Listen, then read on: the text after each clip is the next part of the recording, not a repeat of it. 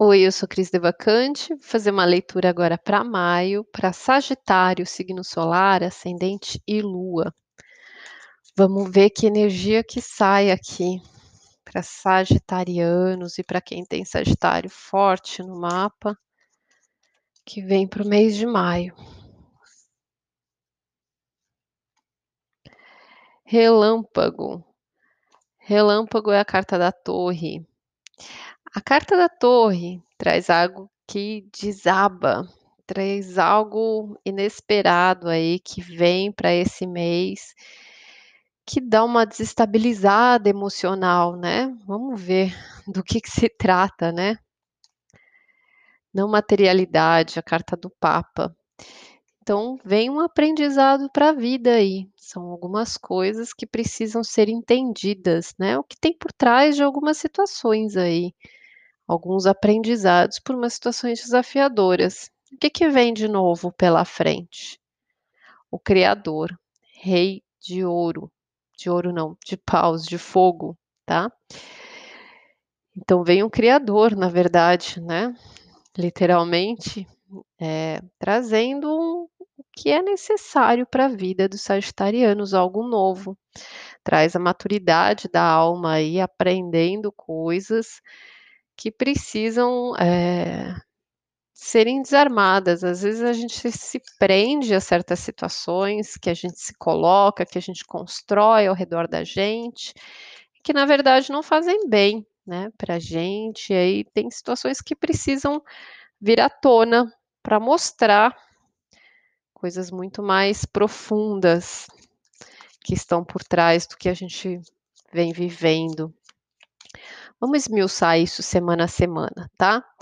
Vamos lá. Primeira semana, vou tirar com White com Cigano, tá? É a semana de encerramento e conclusões da alunação de Ares, que foi esse recomeço, esse reinício da alma, tá? E aí trouxe dois de espadas e a ponte. Então, são reflexões, né, que você precisa analisar, que você precisa pensar, algumas considerações, algumas coisas que você precisa ponderar e algumas pontes que você precisa construir para acessar novos lugares na sua vida, tá? Terceira, desculpa, segunda semana é a semana da lua nova, da lunação de touro, que é uma semana que vai trazer bastante o começo de um ciclo de relacionamento. E saiu Ais de paus com a carta do caixão. Então, tem algo novo acontecendo dentro de você, mas para esse novo se abrir, tem um encerramento aí. Né? Tem algo que fica para trás para surgir essa fase nova da vida. E aí, na terceira semana que as coisas estão se desenvolvendo, Rei de Espadas e Montanha. Então, precisa muita racionalidade, firmeza nas escolhas, nos pensamentos, nas decisões, no posicionamento, para lidar com os desafios, com os obstáculos que vão se apresentar. E aí, na quarta semana, é uma semana de lua cheia e ainda com eclipse no signo de Sagitário e de Gêmeos, nesse eixo né, que reverbera na vida de seis meses a um ano e toca de uma forma muito profunda quem é deste signo, né? Não fica só nessa semana. Saiu a energia do sete de ouro, que é terra, considerações, análises, ponderações, né? Você analisando o que vale, o que não vale a pena, qual o tempo da maturidade das coisas, o tempo de elaboração das coisas, e o livro, coisas que você vai descobrir, que você vai conhecer, que você está estudando, que você está percebendo.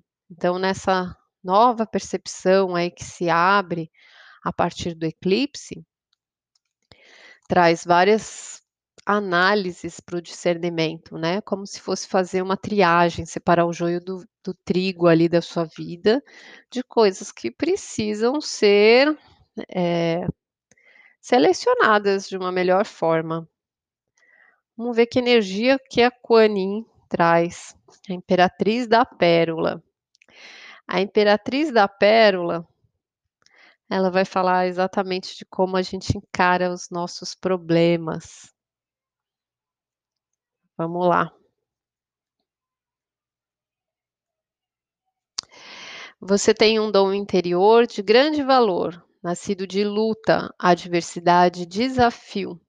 Em sabedoria, sabe-se que o sofrimento pode levar ao crescimento, desde que estejamos dispostos a buscar um caminho de cura por meio dele.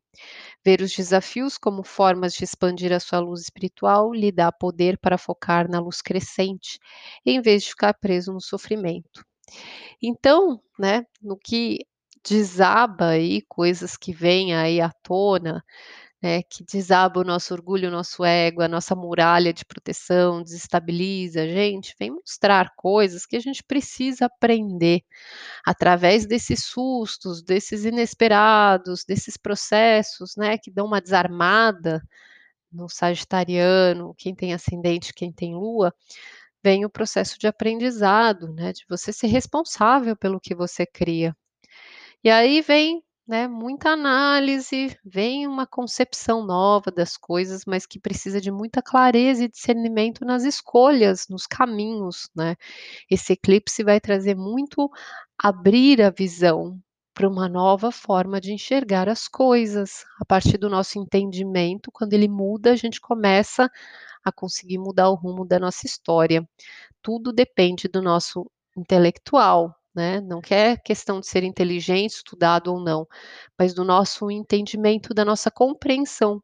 Quando a nossa compreensão vai mudando e alcançando novas lições, né, entendendo outros processos da vida, a gente vai lidando de outra forma com as escolhas e com as situações.